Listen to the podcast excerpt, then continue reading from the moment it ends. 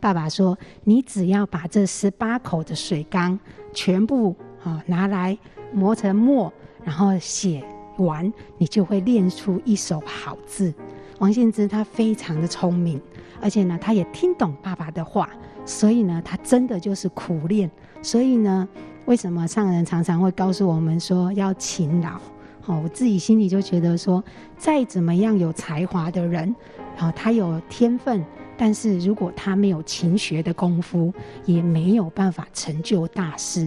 就像刚刚讲到这个王献之，哦，他年纪小小，哦，他能够有这一份定力，哦，所以他能够成就他将来哦不可限量的未来。那修行者更是如此。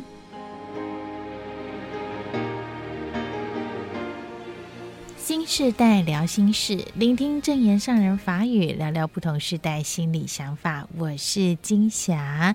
今天的节目内容，我们就来说说过去在呃历史课本或是国文课本里面哦，都曾经听过的一段故事，也就是古代东晋的书法家王羲之这位书圣呢，他的儿子。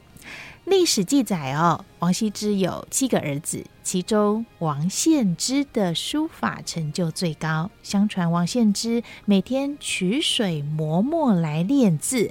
好几年之后呢，他把家里的十八个水缸的水都这样子磨墨写字、练字，把水用完了，而书法也大有进步。那么，王献之长大之后，也成为了我们所知道的大书法家，被称为小圣。那后代呢，也把他。和爸爸王羲之并称为二王。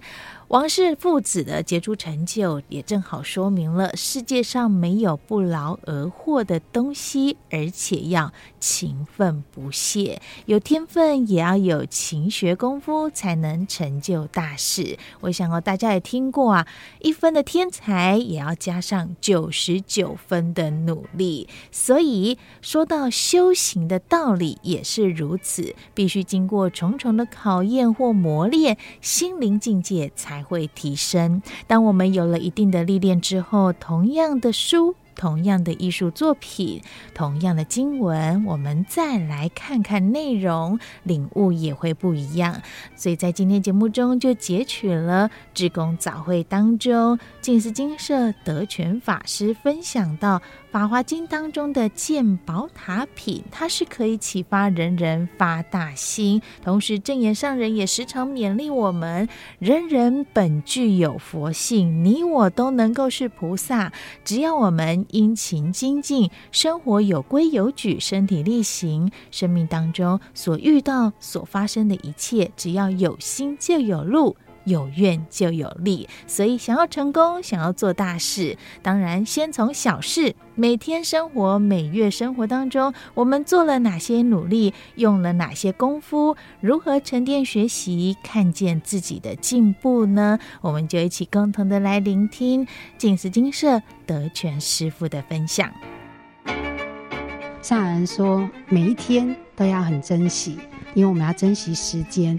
那一个月一个月的过，好，一年一年的过，所以对自己来讲，每个月都会心里想。这个月我做到了什么？还有什么还要再努力？那每个月都让自己重新归零啊！每个人都非常的忙碌，那各司其职，那在自己的本分上，自己用功的努力，那能够呃让自己有一个片段的时间，好好的沉淀，好好的学习。我觉得这是一个很难得的经验，也很感恩啊！前阵子啊。刚好看到一则这个历史故事啊，也借今天的因缘跟大家来分享啊。这是在讲到东晋时期的时候，我们都知道东晋还有一个很有名的书法家，叫做王羲之。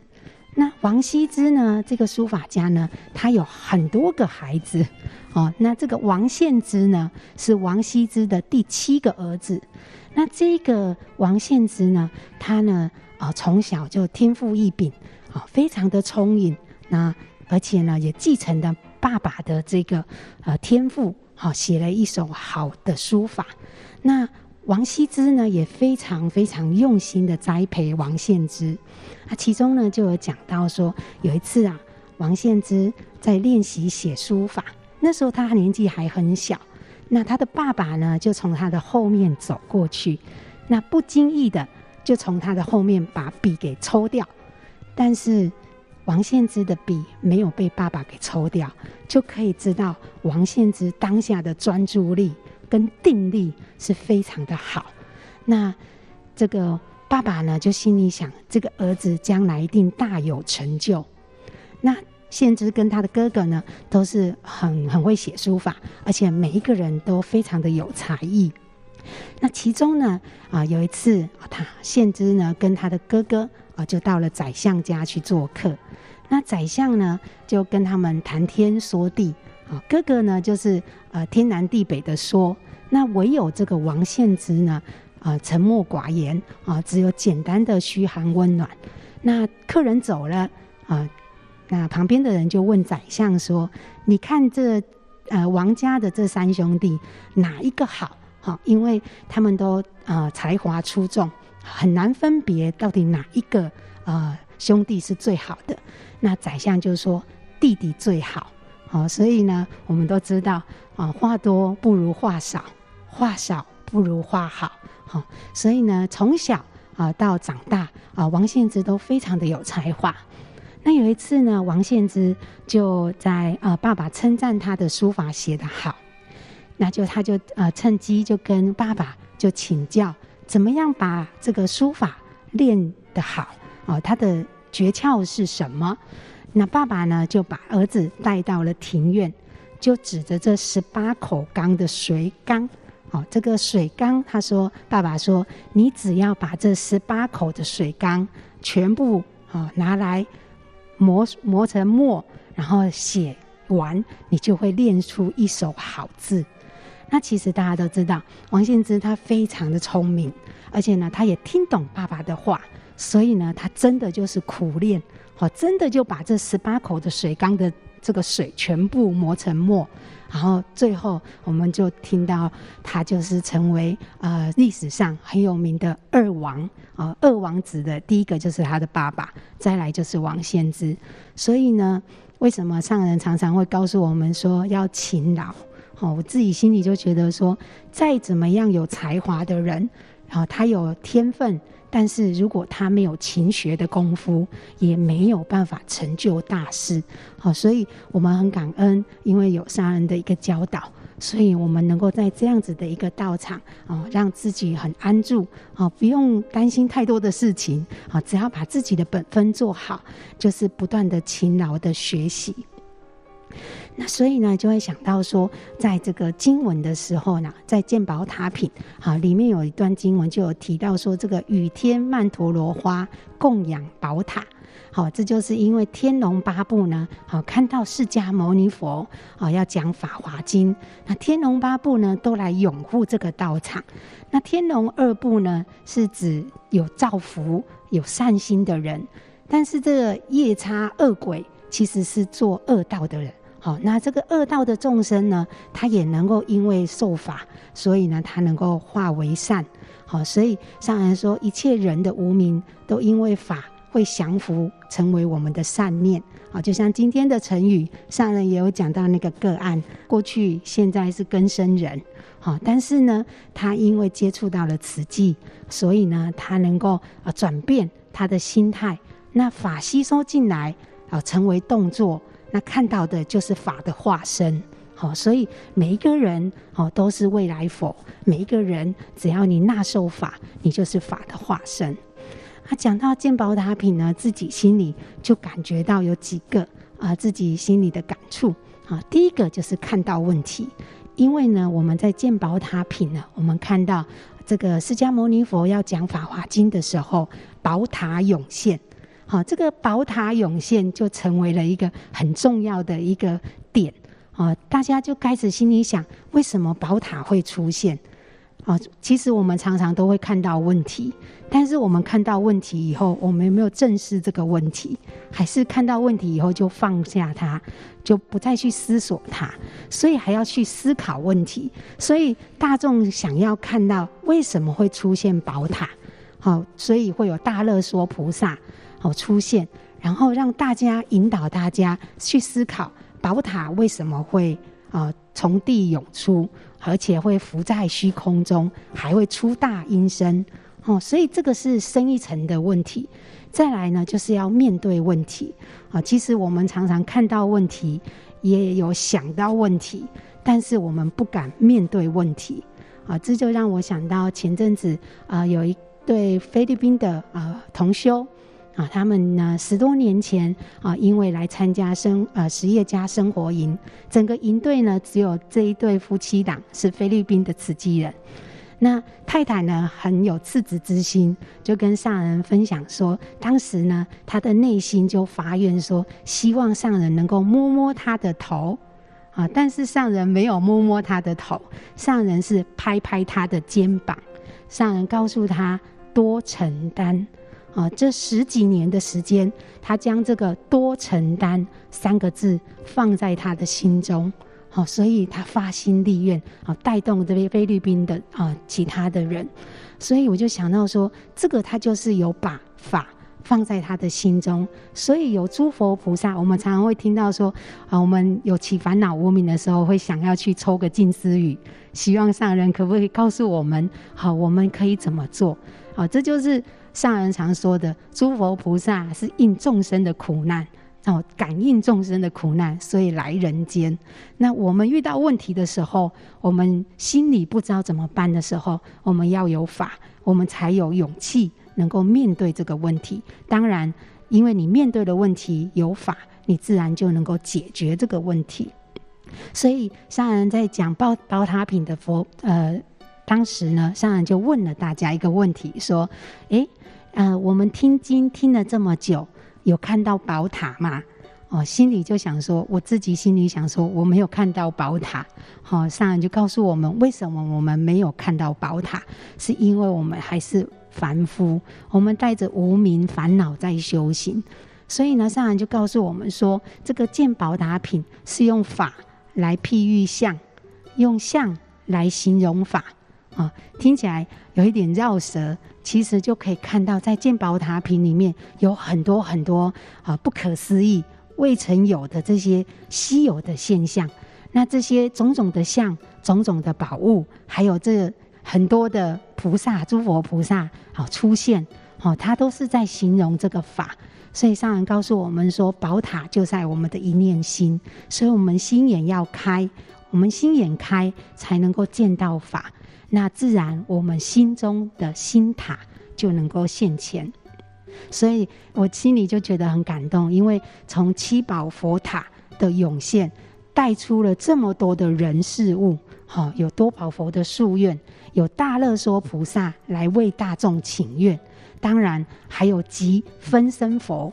过去我们可能知道的是释迦牟尼佛，就像今天上人说的，这尊释迦牟尼佛在娑婆世界，原来在释迦牟尼佛外还有分身佛，他心里就想到说，就是慈济人，因为每一个慈济人都向上人发愿，要当上人的手，要当上人的脚，好，把那一份精神理念带到各个地方去，在他有缘的地方，啊，不只是出家众，其实居士们。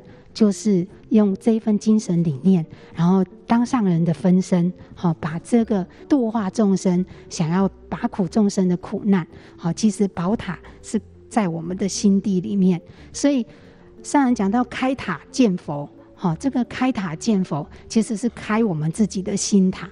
我们自己每一个人都有这一份真如本性，用种种的说法、种种的譬喻，其实呃事相会改变。但是理相没有变，所以在这个宝塔，哦，宽有两百五十由旬，高啊，有五百由旬，啊，这是代表着有很多的含义。那这个宽呢，就像我们众生的无名烦恼有这么的开阔；高呢，我们希望啊能够学习佛陀的那一份德。